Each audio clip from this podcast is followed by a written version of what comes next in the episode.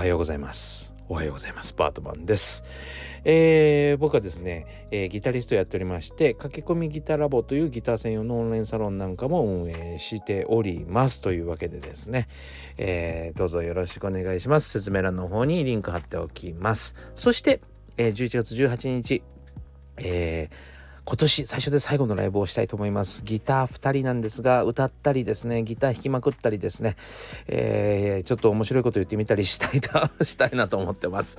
えー、福岡市のですね、えー、福岡市南区大橋というところのね、駅にありますジャズビレッジゴルビーさんでライブをしますので、ぜひ、えー、近くの方はですね、来てみてください。えー、そして、あのギタリストがですね、何にも練習してない、えー、歌を歌うていうんじゃなくてですねちゃんとですねバキバキにバキバキにですね、えー、歌いたいと思いますので、えー、そこら辺もですね期待していただきたいなと思いますはいちゃんとめちゃくちゃ練習していきますのでご安心くださいはいあの大丈夫ですよ歌はねめちゃくちゃうまいんで自分で言うなはい大丈夫ですはい是非見に来てくださいよろしくお願いします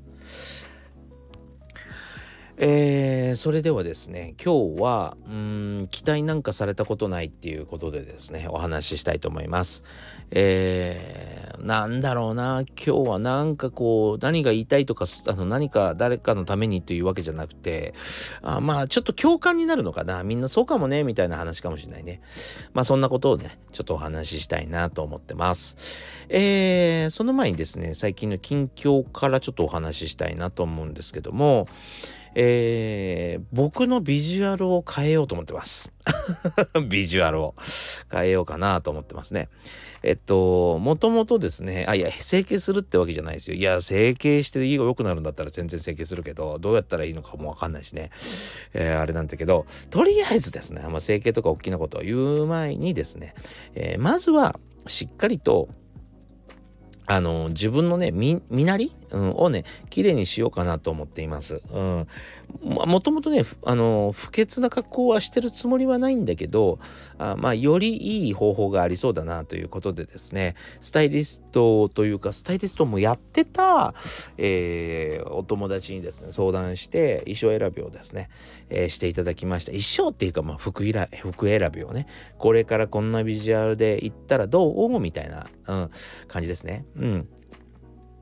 それであのー、まあえっと、ドライボーンズさんっていうですねなんだろうなまあ、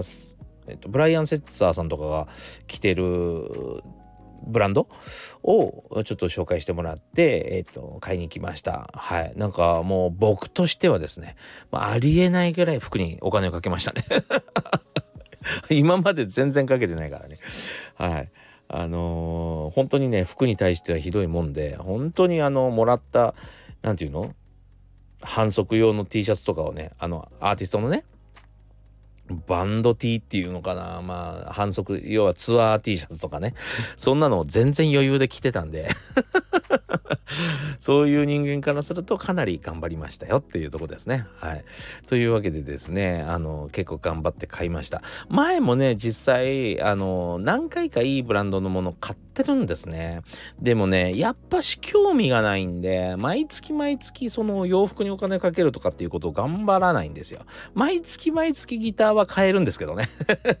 ギターだったらいくらでも買えるくせに、なんかそこにお金をかけない私がいまして、まあそれは本当にだらしないとこなんですけども、えちょっと今回はあのまあ見られていることもね含めるとそこ頑張った方がいいよなもっと見てもらうためにはもっと清潔感出した方がいいよなっていうことでですねはいあのちょっと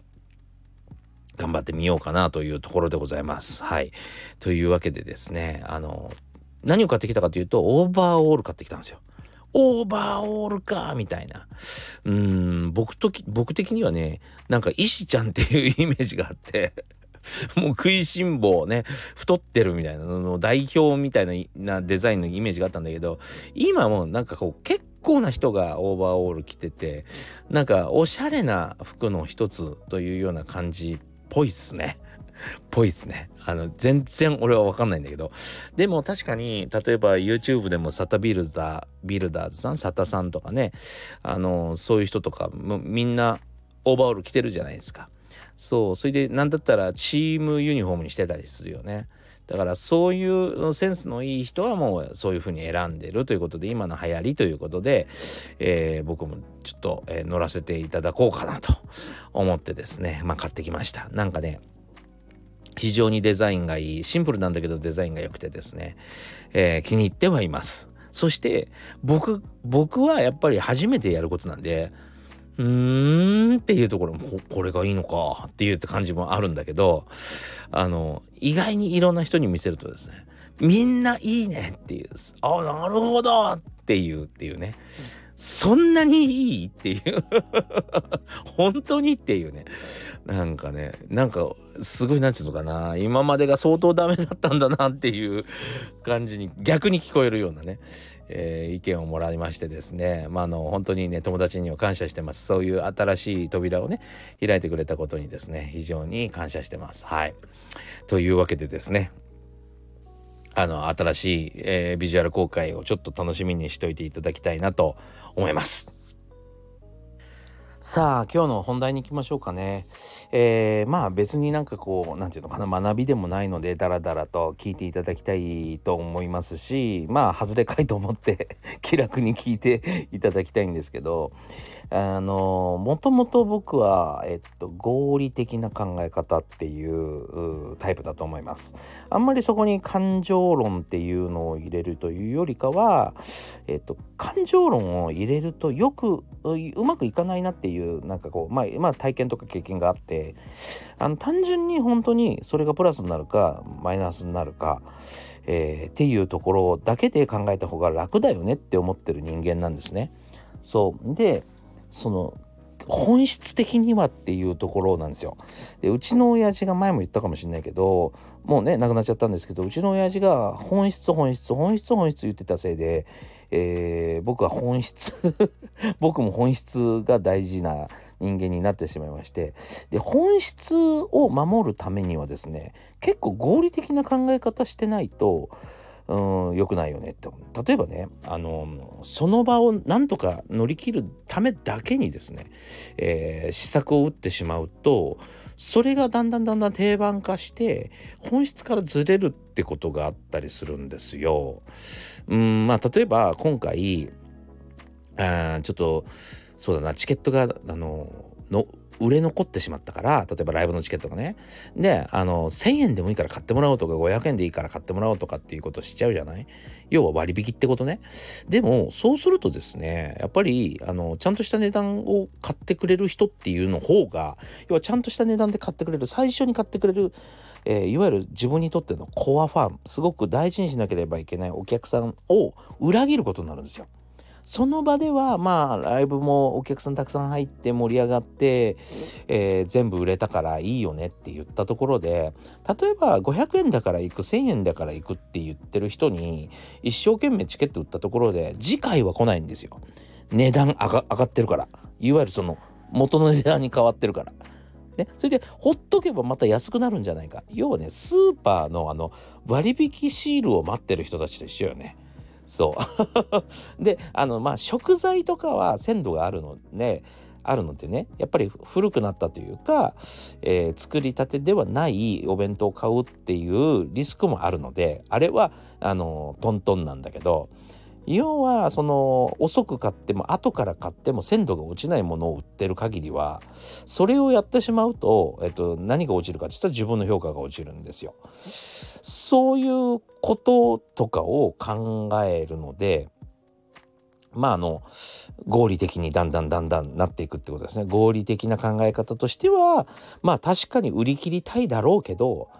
そうじゃない方がいいっていうこととかにまあ目を向けがちなわけですね僕はね。えー、でもこのかあこれって俺にとってはすげえ当たり前なんだけどあのね誰に話しても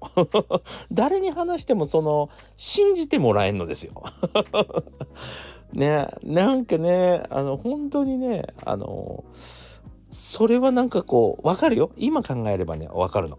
あの若いいわゆる社員さんとかと、まあ、コンサルなんか行った時に話したりするととかまあえー、もちろん、えー、先輩方すごく、まあ、インターネットに強くない先輩方と話したりするとなんかこうズレが生じたり確かにねっていうとこがあるわけよ。まあ、例えば若い社員さんだとあのいろいろ発案するんだけど発案してくれるんだけどその発案に対してその発案に対してどれぐらい責任持ってるのかということですよね。そうどれぐらいそれを遂行できると思って言ってるかみたいな。でやったこともない人が結構言いがちなので、えー、そうやったことがない人の意見は取り入れられないよね。それって思いつきじゃん。何の検証もないわけで、確証もないわけでね。そう。なので、うん、まあ、あの、取り入れられないからわかるんだけど、で、僕は、あの、意外といろんな経験をしてるんだが、そのね、やっぱりギタリストっていう名前が良くないのかな ギタリストだと思われてるから、あの、いや、ギタリストだし、ギタリストでいいんだけど、ギタリストっていう役目で言ったりすると、そういうことに詳しくないとやっぱり思われてしまうので、えーと、ただ思いつきで感情で言ってるんだって聞こえんのね。そしてやっぱり人ってここが大事なんだなと思うんだけどやっぱり専門家っていうことが大事。その分野の専門家だということが大事だね。で、なんだったら専門家だ、専門家っていうだけじゃダメで、本とか出してるっていうのに弱いよね。とか、なんか賞取ったとかに弱いよね。あとファンがいる。その専門家としてファンがいることがすごくみんな、あの、大事だよね。で、専門家であればその人が間違ったこと言ってても聞いちゃうみたいなとこあるよね。そう。なんかね、まあ難しいよね。すごい難しい。その人にとって僕はどういうものかっていうことによって聞いてもらえる聞いてもらえないがあると。で例えばそのコンサルとして、えー、コンサルタントの人だということで入ると意見は通りやすいし意見は通りやすいっていうかそのまあ意見は聞いてもらいやすいね。聞いてもらいやすいっていうとおかしいか。まあ聞いてもらえるってことですね。そう。でもうんギタリストとしていくと、えー、採用されない。面白いね。あの本当に今までこれもう分かりきってることだからいいあのやったらいいのにっていうことって結構あるんですよ。まあ例えば僕らバンドとか演奏家の、うん、世界で言うとまああの例えばま SNS なんていうとかねうまく使えて当たり前だと思うのね。でそのでもそれができないんだよねみんな。頭固いから。そう。言ってもそんなことはやるとなんか安っぽくなるみたいな話になっちゃいがちなんだよね。だからそうじゃなくてえっともう結構そこら辺の価値観が変わってきてんだけどなとかっていう。それでもちろんやらなくていい人たちはやらなくていいと思うんですよ。例えば地元で愛されてる八百屋さんなんかそんなことやる必要ないし要は本当に地上戦？地上戦をしっかりと戦ってる人たちなんで僕はやるべきじゃないと思う例えば八百屋さんに1万人のファンがついたところであんまり意味がないんでまあ例えばほら自分がやりたいことがあってねその八百屋さんが音楽やってるとかアイドルやってるとかってこれまた話別なんだけど八百屋ををを儲けさせるためにやる必要はないじゃない？だからそれは必要ないと思うんだけどあの表に出てできるだけ多くのファンを、えー、に愛されてそして、えっと、それをお金にして、えっと、いわゆる仕事として回していくっていうことをやらなきゃいけない人たちをやった方がいいと思うんだけどなっていうでちゃんと勉強するべきだと思うけどねっていう感じはするんだけどまああの昔のやり方にこだわっちゃうっていうことがやっぱりあるわけですよ。昔ながらのねそうそれがなんか音楽って結構地上戦とネット上戦ねネットオンライン戦で結構ねこう混ざってるからまあ難しいとこなんですよね。まあ、難しいですね。はい。だでもなんかねあのなかなか聞いてもらえないなっていうのが悔しいんです。なんか少しでもちょっと前進してもらいたいと思ってるからこそえー、いうわけででもそこは結果が目に見えてるというか本当に道端の小石を拾うぐらいの簡単なことなんだけどそれも聞き入れてもらえないのは結構なんかこう残念というか悲しいものがありますね。うん。そう。なので、まあまあ、なので、このスタイフとかをやってるのはそのせいなんですよね。えー、ここでいろんな考え方とか、えっ、ー、と、方法論をお話しすることによって、まあ、信頼を得られるようにならないかなと思ってるわけですね。そこが一番の目的でございます。これはね。はい。あのそう適当に 思いつきで言ってるわけじゃないよっていうことをね証明したいというかここでいろいろ話しておけばあこの人詳しいんだなって少なくとも、いろいろ知ってるんだなを獲得できるかなっていうねそれでと周りのお友達の力になれたらなと思ってるのが正直なとこですねでもなかなか道のりは遠いです遠いです はい、えー、というわけでですねなんか口うるさいおじさんからですね頼りになるおじさんに、えー、なるためにですね日々頑張っていきたいと思います。なんちゅう話やねはいというわけでですねすいません。僕の思いだけを語った、えー、ラジオ放送になってしまいました。というわけですいません。朝からこんな話で、えー、今日も素晴らしい一日を皆さんお送りください。ご視聴ありがとうございました。それでは。